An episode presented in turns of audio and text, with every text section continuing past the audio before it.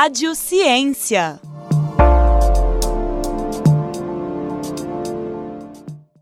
Bem-vindos à Rádio Ciência. Meu nome é Laís Maria e eu sou estudante de Ciência e Tecnologia de Alimentos na Universidade Federal de Ouro Preto. E quem me acompanha é minha colega Yasmin Fuscaldi. Olá, sou aluna de Engenharia Urbana, também da UFOP. No episódio de hoje, vamos falar com os autores do artigo Você não tem o um perfil dessa vaga: Os padrões de beleza, gênero e relações de trabalho. O artigo foi publicado em 2018 na Revista Eletrônica de Ciências Sociais e trata sobre um estudo de casos realizado no setor de eventos em Ouro Preto e envolve discussões sobre relações de trabalho, gênero e padrões de beleza.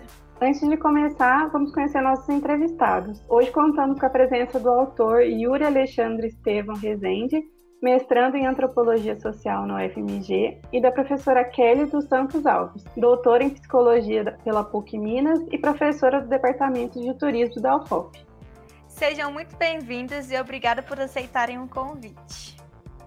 Obrigada, Yasmin. Obrigada, Laís. É uma honra é, participar desse momento com vocês e tenho plena certeza que é no formato de, de bate-papo, de dúvidas né, que podem surgir, nesse momento que eu considero de suma importância, que é o processo de inserção no mercado de trabalho ou de uma né, suposta, no momento do estágio, é o primeiro, talvez, momento que a gente tem de sair e, e da, da, da, sala de aula e articular com as questões práticas, né, com o cotidiano. Eu também, assim, fico muito honrado de participar com vocês. Esse é um trabalho, assim, que eu é, é muito gratificante eu ter publicado esse trabalho com as pessoas que eu publiquei esse trabalho é, e estar tá na UFOP hoje, na Rádio FOP, participando desse episódio. Eu que sou do Turismo FOP, com a minha orientadora, né, minha a, amiga e orientadora, Kerly. Então, assim, só queria agradecer mesmo e poder falar desse artigo em si, em que a gente traz tanto uma reflexão que pode ser levada a um nível, pelas discussões teóricas que estão no artigo, a um nível mais global, quanto pensar, e foi que foi o nosso exercício de pesquisa, em um nível local, como padrões de beleza é, afetam ou não nas relações de trabalho, e nesse caso específico no setor de eventos, que é um dos principais campos de atuação do turismo. E Yuri, com as experiências no setor de eventos, é, foi possível ver uma preferência pelas mulheres consideradas bonitas. Foi a partir disso que surgiu a ideia de realizar esse estudo? Então, eu queria fazer uma contextualização do estudo, que eu acho importante situar ele tanto num tempo que ele foi produzido, né? Os estudos, nossos estudos, eles revelam também um tempo em que eles foram produzidos, para inserir essa, para responder essa pergunta que eu acho que vai ficar mais completa. Bom, a produção do artigo, ela começa com a entrada tanto minha quanto da Sara, que é a outra autora junto à Kerley, a outra coautora junto à Kerley, minha colega, na eletiva ofertada no Departamento de Turismo pela professora Kerley, a disciplina chamada Turismo feminismo, é, relações de gênero e trabalho. Bom, e aí, isso parte de fato de uma experiência minha e da Sara no setor de eventos, trabalhando no setor de eventos, onde a gente começou a perceber que quando havia chamadas, essas chamadas elas exigiam algum perfil, sobretudo de mulheres, para trabalhar. E aí, na minha experiência trabalhando em eventos, eu percebi também que havia alguns chamamentos, algumas espécies de normas, também para homens, mas também para mulheres, que delimitavam a aparência, que faziam certa gestão da aparência como tipo de barba ser usada, ou uma gestão comportamental que meio que diziam a res, dizia respeito sobre ideias de masculinidades e feminilidades. E aí, vindo dessa ideia que eu já percebia no campo, trabalhando, atuando, e que a Sara também percebia, a gente tentou vincular isso na disciplina, cuja orientação da professora era a realização de uma pesquisa de um trabalho final. A gente levou esse questionamento ou essa problemática que a gente criou em relação a isso, né, se de fato padrões de beleza beleza ele influenciava na contratação do casting para trabalhar em eventos. A gente levou essa problemática para a professora e, junto com a Kelly, a gente aprofundou e foi aprimorando a partir dos nossos referenciais teóricos utilizados sobre a problemática e a gente resolveu fazer uma pesquisa mais nesse sentido, que, obviamente, na disciplina a gente entregou um esboço inicial e que foi aprofundado, aprimorado e virou o artigo que hoje a gente está trabalhando aqui. Então, sim, respondendo a sua pergunta, essa ideia inicial parte de uma experiência, tanto minha quanto da Sara, trabalhar em eventos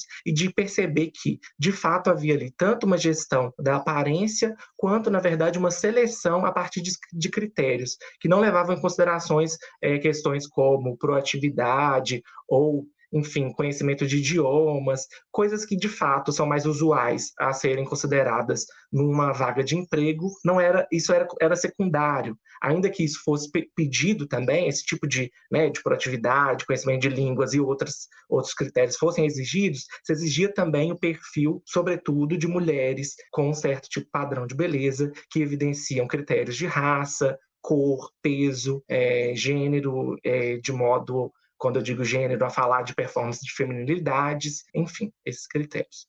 É, e aí, quando Yuri traz essa possibilidade, inclusive numa leitura mais ampliada da questão gênero, é importante contextualizar que essa disciplina é uma disciplina eletiva e que o intuito é fazer essa correlação trabalho-gênero, especificamente no turismo, porque a gente está alocado no curso de turismo, mas a gente tem estudantes de, da universidade como um todo. Então, a gente sempre passa por um primeiro momento teórico da disciplina, trazendo os estudos feministas, o movimento feminista, trazendo os movimentos sociais e as várias leituras da concepção gênero, porque é, é, é uma temática, né, do ponto de vista teórico, que ela é nova para muitos estudantes. E a proposta, então, foi de modo empírico, como bem disse o, o, o Yuri, é de que cada, cada estudante ou cada dupla buscasse ali é, um tema que mais tivesse interesse em trabalhar. No caso deles, foi a questão da área de eventos, outros tiveram outras áreas do turismo. O turismo é um campo multidisciplinar, então a gente tem outras áreas né, que são abarcadas pelo curso, meios de hospedagem,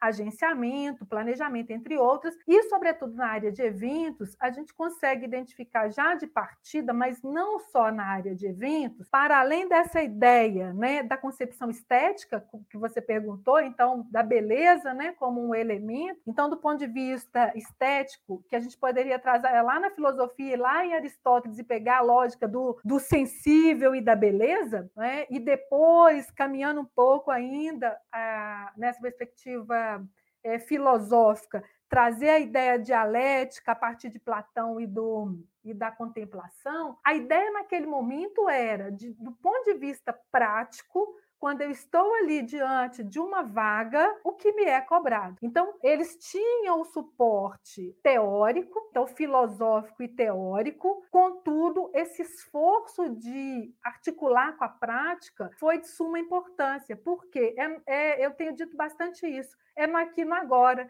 É, por que, que determinados cargos eu tenho já uma representação de quem ocupa? E ela pode estar alocada aí é, numa perspectiva heteronormativa. Eu, eu passo para o Yuri que ele pode entrar com esses conceitos, talvez, do heteronormativo, como né, dessa concepção mais ampliada de gênero, também trazendo o contexto LGBTQI a mais. Eu acho que é importante a gente aproveitar esse momento. Então, a gente fala da mulher, mas para além, não é? Então, grosso modo, para além da mulher, para além de, do que está na cabeça das pessoas, que pode ser um estereótipo de beleza. Veja que a gente foi lá em Aristóteles, depois fomos lá em Platão. Mas o que é beleza atualmente? Né? O que é projetado na mídia? Né? Que rosto é projetado na mídia? Inclusive, um outro elemento é a questão da interseccionalidade, porque a gente pensar gênero, classe e raça. E aí eu estou trazendo isso como que o contexto também da internet vai mostrar que cor de pele é, vai imprimir. Né? Então, a gente pensar esse é, também a lógica do racismo nesse contexto do virtual. Né? Por que, que peles né, pretas talvez apareçam menos? é um ponto que eu deixo aí uma interrogação para a gente conversar, caminhando um pouco além aí da, da nossa proposta lá em 2018. Bom, e aí eu queria é, acrescentar exatamente isso, né? Então a gente parte dessa nossa indagação inicial como indagação que ocorre no momento de trabalho, mas que posterior se torna campo e aí a gente, para se tornar campo e para também ir a campo munido de certo conhecimento e transformar esse conhecimento na escrita, a gente percorre no artigo e aí também no nosso trabalho de algumas das teorias, e a principal delas, a teoria queer, que vai questionar, na verdade, né, tanto a disciplinarização do corpo quanto a formulação da ideia de sexo-gênero como algo separado, que já foi junto, mas que se separa quando o gênero assume o fator social e sexo se torna um fator biológico. Na verdade, a teoria queer está um pouco questionando tanto os discursos biológicos quanto esses discursos culturais, dizendo que essas coisas, elas, na verdade, têm que ser pensadas de forma imbricadas. Né? E aí eu trago de fato, uma concepção teórica para pensar beleza dentro de um critério sociocultural, mas beleza dentro de um critério socioculturalmente construído que também diz respeito,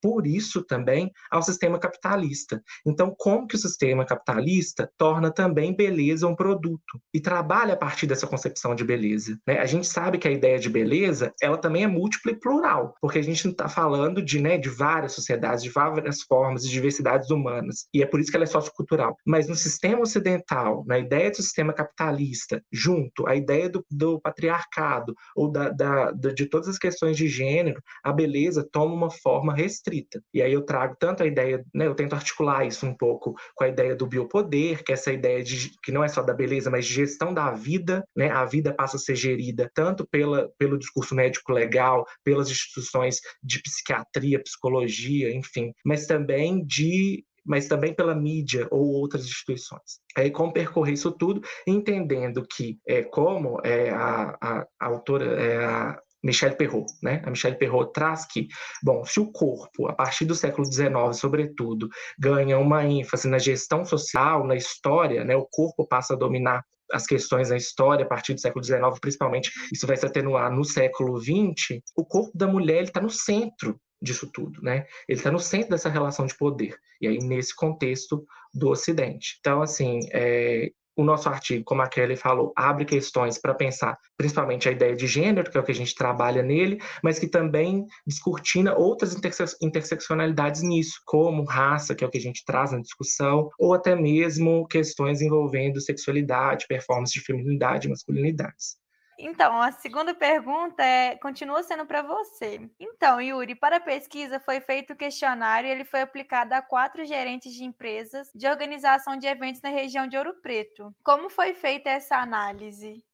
Caminhando, né? A gente chegou para Kerley com essa ideia de que ah, a gente quer problematizar isso, como fazer. E aí, em conjunto, é, entre eu, Kerley e Sara, nós pensamos em aplicar um questionário onde se apresentaria é, 10 mulheres, cinco de um grupo considerado padrão, de uma estética padrão, e cinco de um grupo considerado de uma estética não padrão, e a partir disso, sete perguntas em que a gente perguntaria para essas é, gerentes, né, elas são da cidade de Ouro Preto Mariana, que realizam eventos em Ouro Preto Mariana, quem elas escolheriam? Porque a gente tinha ideia que a partir daí a gente conseguiria, então, é, entender um pouco mais do processo de seleção é, que seria feito. Bom, chegando a campo e aplicando esses questionários, a gente percebeu que, na verdade, quando a gente vai fazer uma pesquisa, né, o nosso interlocutor, a pessoa que né, a gente está construindo uma pesquisa junto a ele, nosso interlocutor, ele precisa, na verdade, saber de que se trata essa pesquisa. Então, a gente apresentou a pesquisa a essas quatro gerentes e elas conheceram do tema dessa pesquisa. E aí, na aplicação, a gente percebeu que talvez o fato né, de ter conhecido sobre o tema, e isso é necessário, como eu falei, tenha influenciado de alguma forma a escolha desse casting. Elas não produziram uma escolha que, a partir das nossas experiências, a gente via como, que era, como era uma escolha mais usual. E aí, o porquê disso? Bom, a gente pensa em uma outra forma de análise né, além de utilizar o que elas fizeram, né, o tipo de, de escolha que elas fizeram, mas juntar isso duas entrevistas com mulheres, uma que trabalhou sempre no setor de eventos e outra que trabalhou em algumas vezes, mas também já foi preterida para trabalhar por conta de questão de numeração de roupa, né, que denota a ideia de peso, né, ou de cor. Então a gente quis juntar isso, né? A gente foi a campo, então, pensando em, em fazer um questionário com essas quatro gerentes de empresas, e aí nesse formato de apresentar para elas um cast em formato de fotos de 10 mulheres. E aí, a cada tipo de evento, elas selecionavam cinco mulheres. E o que a gente percebeu na nossa experiência, na nossa pesquisa, é que, por conhecer a temática, elas, ainda que a gente tivesse né, feito todo o critério da pesquisa, ou seja, informado que as fontes seriam protegidas pelo sigilo de pesquisa, em nenhum momento as empresas são pontuadas ou o nome dessas gerentes, a gente percebeu que, de fato, por conhecer a temática, talvez elas isso tenha influenciado de alguma forma na escolha delas, já que elas escolheram um casting que não é usual, ou seja, um casting de maioria, que era de maioria de mulheres que não tinham o padrão de beleza ideal, ainda que havia uma preferência por mulheres dentro desse não padrão ideal, mulheres magras. Então, assim, aí a gente foi e juntou com essa outra possibilidade de, de coleta de dados, que é entrevistar duas interlocutoras, né, que trabalharam nos setores de eventos, e nós analisamos a partir da análise de conteúdo, que consiste, né, em analisar a fala de uma pessoa, situada, obviamente, no contexto histórico, mas pensando no conteúdo e no que quer dizer aquela experiência, e aí entendendo essa experiência como é, uma possibilidade de análise, né, uma, uma categoria de análise, né, uma categoria analítica. Então, a experiência ela diz respeito sobre as relações sociais que se inserem não no contexto do indivíduo somente, mas no contexto do coletivo. Então, assim, juntar essas duas, essas duas, as duas, os dois materiais que a gente tinha, de modo a cruzá-los e mostrar as controvérsias entre eles, porque de fato eles eram controversos, né? Então, a gente apresentou no artigo é, as escolhas do casting a partir das gerentes, sempre é, trazendo a fala que era controversa da experiência vivida por mulheres que trabalharam nesses setores, no caso, duas mulheres. É, e aí é na ordem da experiência e dessa, desses recortes, né, desse discurso, é que aparecem as relações de poder. Então, como que, e, e, e que são tratados por esses autores, né, que também escolhemos, pensando aí que os estudos de gênero eles têm enfoques diferenciados, mas aí nós trouxemos, né, convocamos para esse trabalho a Judith Butler e a Michelle Perrault e é, Foucault, então, entre outros autores que tangenciam a temática, mas aí nesse contexto as relações de, de poder, então, elas reverberam nas falas essas falas articuladas à teoria são é, analisadas, vamos dizer, então o processo de análise de conteúdo vai ser isso, e o que aparece ali mais de imediato é a gente recoloca naqueles quatro marcadores, que é o patriarcado, que o Yuri já comentou, o próprio capitalismo, inclusive uma das, das articulações teóricas que a gente faz é o binômio patriarcado e capitalismo, para além disso, o racismo e o colonialismo. Então, a gente entender em quanto essas relações imbricadas em outro contexto, quando as leituras, né, elas, elas, as leituras, inclusive na própria universidade, em determinado grau, têm um enfoque muito mais voltado né, para as leituras ocidentalizadas, então a gente tem aí, e começando a pensar também em termos de Brasil, e aí a gente trazer é, uma coisa que eu tenho sempre comentado agora, né, as, as epistemologias do Sul, quais são as nossas epistemologias, né? Então, esse padrão de corpo, talvez ele não obedeça a um grupo de pessoas que a gente tem e que estão alocadas neste país. Então, é, é, é justamente esse, esse formato do corpo, né? e aí ele, o que mais é, aparece para a gente é um corpo magro, inclusive a roupa denota isso, né? são números sempre menores do, nesse, nesse recorte feito. Então, como que isso vai estar tá distante de uma população que tem um outro formato, um outro jeito, um outro fenótipo, um outro genótipo, que não era inicialmente o nosso objetivo, mas que isso aparece. Né? Então, estava para além disso, isso estava ali, como é, bem disse o, o Yuri. A gente acaba descortinando a partir daqueles relatos, daqueles grupos escolhidos. É, Kelly, até que ponto os padrões estéticos eles são utilizados na decisão de contratação dessas empresas de eventos? Não, a pergunta é capciosa, né, Laís? Não só porque isso é algo velado. Hoje a gente tem trabalhado com a ideia, antes a gente chamava de competências, aptidão, competências e habilidades. Hoje os processos seletivos, e sobretudo nesse campo do virtual, é, vocês já devem ter escutado alguma coisa de hard skills e soft skills. Então, hard skills é aquela competência, né? Aquilo que eu estudei, então, que eu vou chamar aqui, grosso modo, de habilidades técnicas. E até bem pouco tempo era isso, habilidade técnica. Eu chego com meu currículo e entrego o meu currículo. Mas será que sempre foi habilidade técnica?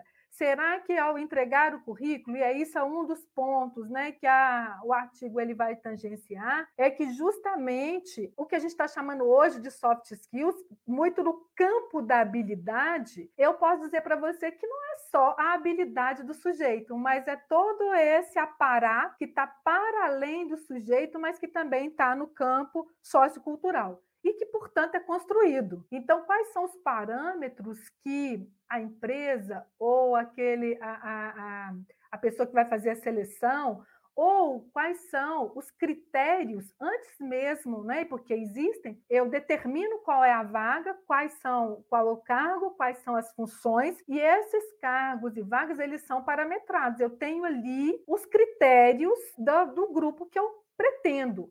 E, obviamente, isso está para além das habilidades técnicas. E é isso que aparece, de certo modo, é, nas respostas. É, então, não posso dizer assim, ah, as empresas todas fazem isso? Não sei. Mas, em alguma medida, sim. Inclusive, algumas empresas já começam a mudar né, o seu perfil para o que a gente está chamando aí da lógica inclusão e exclusão, que é uma outra coisa também que a gente adentraria. Hoje há um movimento que tem trazido a ideia da inclusão. Eu vejo que é um avanço também, a ideia de poder incluir a ideia de ter um espaço nas empresas para se pensar esses processos inclusivos né, das minorias. Veja que é, são minorias, mas que são maiorias, né? pretos, é, mulheres, né? e aí por aí vai. Então, veja que, mas só isso, isso já é um avanço, mas não só. Né? Não é só isso. Acho que a gente pode aprimorar nesse sentido.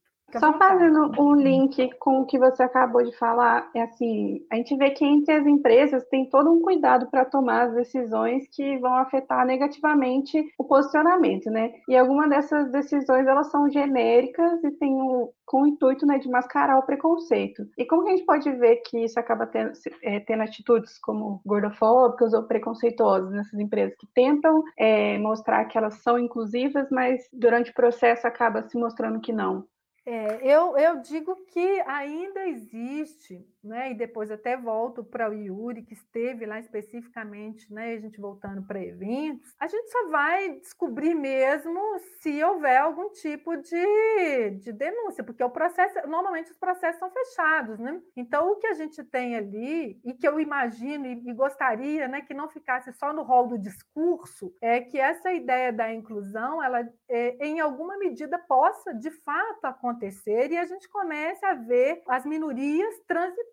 É, eu faço uma digressão aqui, uma correlação com a universidade. Eu digo assim que a partir do, do reúne, a partir das cotas, então, as políticas públicas, para mim, elas são importantes nesse sentido, quando de ordem pública, porque você veja que a universidade muda de cor. Então, a partir desse momento, a gente vê um número maior né, de pessoas, né, das diversidades alocadas na universidade. E no âmbito empresarial, né, e dependendo da empresa, quando talvez um dos elementos seja o quesito beleza, ainda é velado, Laís, ainda, eu ainda falo que ainda é velado. Existe ainda um movimento, hoje mais pulsante, a gente tem escutado mais isso. Eu digo para você, então seria, eu não eu não quero aqui ser inocente, que todos os movimentos eles de fato, como você faz aí, né, uma hipótese. Eu vou nessa hipótese que você disse, né? Mas eu não eu não, eu não, estão fugindo dessa ideia da inocência de que ter uma ou divulgar, né? Porque existe aí um marketing então, será que esse marketing, ele de fato atende o que é da ordem do, do real? Mas, pelo menos, as pessoas têm falado disso, não é o suficiente. Eu digo que não é o suficiente ainda. Né? É, eu queria complementar um pouco para dizer exatamente isso. Quando a gente está falando né, desses critérios de beleza, a gente está vinculando tanto no artigo, mas para a gente pensar aqui, a ideia, há questões de gênero, de raça, que entram em questões de classe também e de sexualidade. Né? O, o, a beleza ela não é um caráter somente subjetivo se a gente pensar enfim, ela se torna subjetiva no discurso daquele que, por exemplo, o nosso artigo está falando, não está falando, eu não vou te contratar porque você é gorda, eu vou te contratar porque não tem, é, a gente só tem até a numeração 42. Então há esse critério de subjetividade, mas o que ele diz? Ele diz sobre um contexto de gordofobia, ou seja, de que há uma estrutura, uma estrutura, e aí quando a gente fala em estrutura, de todo um sistema que é feito e que dá posição de vantagem a pessoas magras. Quando a Kerley fala de, né, de que, bom, esses critérios, eles né, a gente está falando da ideia da subjetividade, ou seja, de que forma eles se estabelecem, de fato é muito subjetivo, mas eles ocorrem, e aí está aí a dificuldade talvez da denúncia. Porque se a gente for pensar como a população, de modo geral, entende preconceito, é sempre uma ideia objetiva ou que parte de uma ideia de violência física. Ou seja, é, um viol é uma violência que ela é objetiva, no sentido que a ofensa é objetiva, ou seja, ah, você é isso, você é um viado. Ela é objetiva. Ou você bate ou mata a pessoa por ser gay. Mas, na verdade, a violência tem seu lado subjetivo, mas que é um lado muito mais difícil de denúncia. E que é isso que a gente está anunciando um pouco no artigo. De que forma esses critérios de beleza que são subjetivos, dizem respeito ao racismo, a gordofobia e a preconceitos contra é, sexualidades desviantes ou mesmo performance de gênero que sejam desviantes também no sentido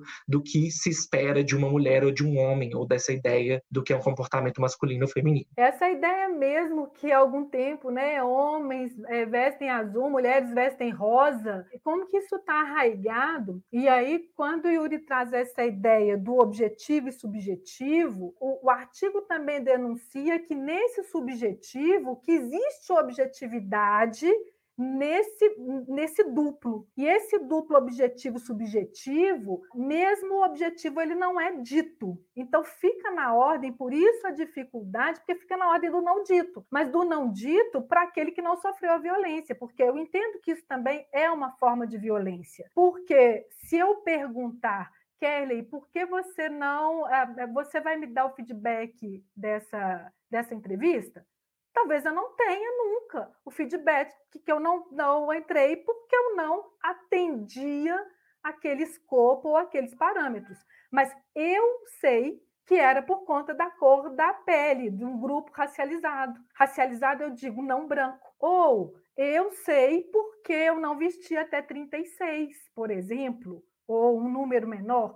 Então, é, aquele que sofre a violência pode ser aí que ele também diga, ou não, ou talvez a gente esteja tão é, já acostumado que a coisa entra, né? E, e, aí é uma coisa que eu tenho dito é, no campo da normose. Né? E eu acho que isso não tem nada de normal, não. Pode ser comum a gente lidar com isso, mas não a gente adentrar no campo da normalidade, de entender que, olha, ok, está tudo muito bem, né? então é preciso dizer, e o artigo ele vem também com esse intuito de fazer essas articulações teóricas, de é, avançar para além dessa ideia de uma beleza contemplativa, não é? dessa beleza subjetiva, que ela de fato é, mas que ela também está no campo da objetividade das nossas relações e do nosso cotidiano. E ela é mais real do que a gente pode imaginar. Né? Talvez quantos de nós ficou ali com uma interrogação? Será que porque o meu currículo ele diz por mim, mas e eu? É, é uma outra coisa também, por exemplo, você colocar uma foto no, no seu currículo. Então vai chegar o seu currículo e vai chegar a sua imagem. Então sua imagem está dizendo ali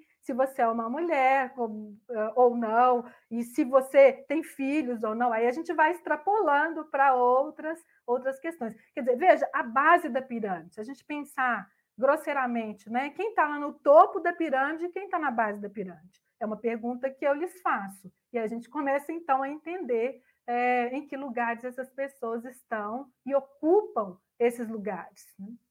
Yuri, segundo a análise feita no estudo de vocês, é possível assumir que não existe uma relação de racismo no setor de eventos, mas as representantes relataram não terem tantas mulheres negras trabalhando em eventos. Então, o que explicaria essa ausência de representatividade? Bom, na verdade, é, a gente retoma o que eu falei, né? As empresas, elas, né, as representantes das empresas, elas de fato na escolha do casting, escolheram mulheres negras. Mas aí a gente retoma nessa ideia de que é o que eu até trouxe no artigo, de que, na verdade, não é essa a realidade que se vê no setor de eventos. E aí eu faço uma confrontação dessa, dessas escolhas a partir das próprias falas das minhas interlocutoras entrevistadas, que dizem que, de fato, há poucas mulheres negras e quando elas estão presentes, elas estão presentes nos trabalhos que não lidam diretamente com o público. Ou ou seja, que ficam no backstage, ou então que trabalham diretamente em, é, em atividades vinculadas ao coffee break, ou enfim, a, a ideia do trabalho doméstico, tanto da limpeza quanto da cozinha.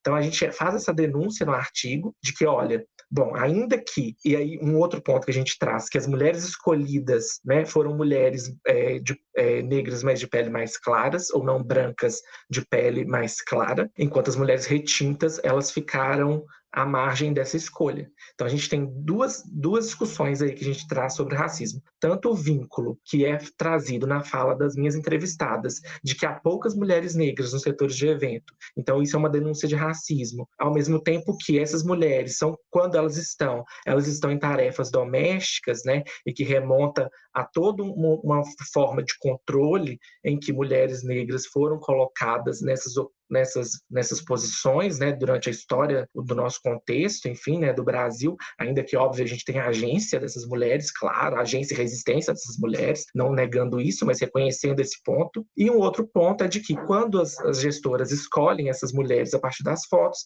são mulheres brancas, de, são mulheres negras de pele mais claras ou racializadas de peles mais claras, o que pode denotar, de certo modo, também racismo à medida que ela busca a ideia do embranquecimento dessas mulheres para trabalhar no setor de eventos, ou então do traço mais fino, né, dito mais fino, para trabalhar no setor de eventos, é, principalmente quando se lida diretamente com o público, enfim. Então, há essa denúncia no artigo, né? É, o, é um dos pontos que a gente traz no artigo, que ainda não aparece de fato na análise primeira, mas que é por isso que a gente trouxe as duas interlocutoras, porque elas demonstram exatamente que, de fato, a gente pode pensar sim no racismo no setor de eventos. E aí, a, a nossa hipótese, que a gente não explora tanto no artigo, mas é de que a escolha do, das gestoras foi influenciada porque elas conheciam a temática.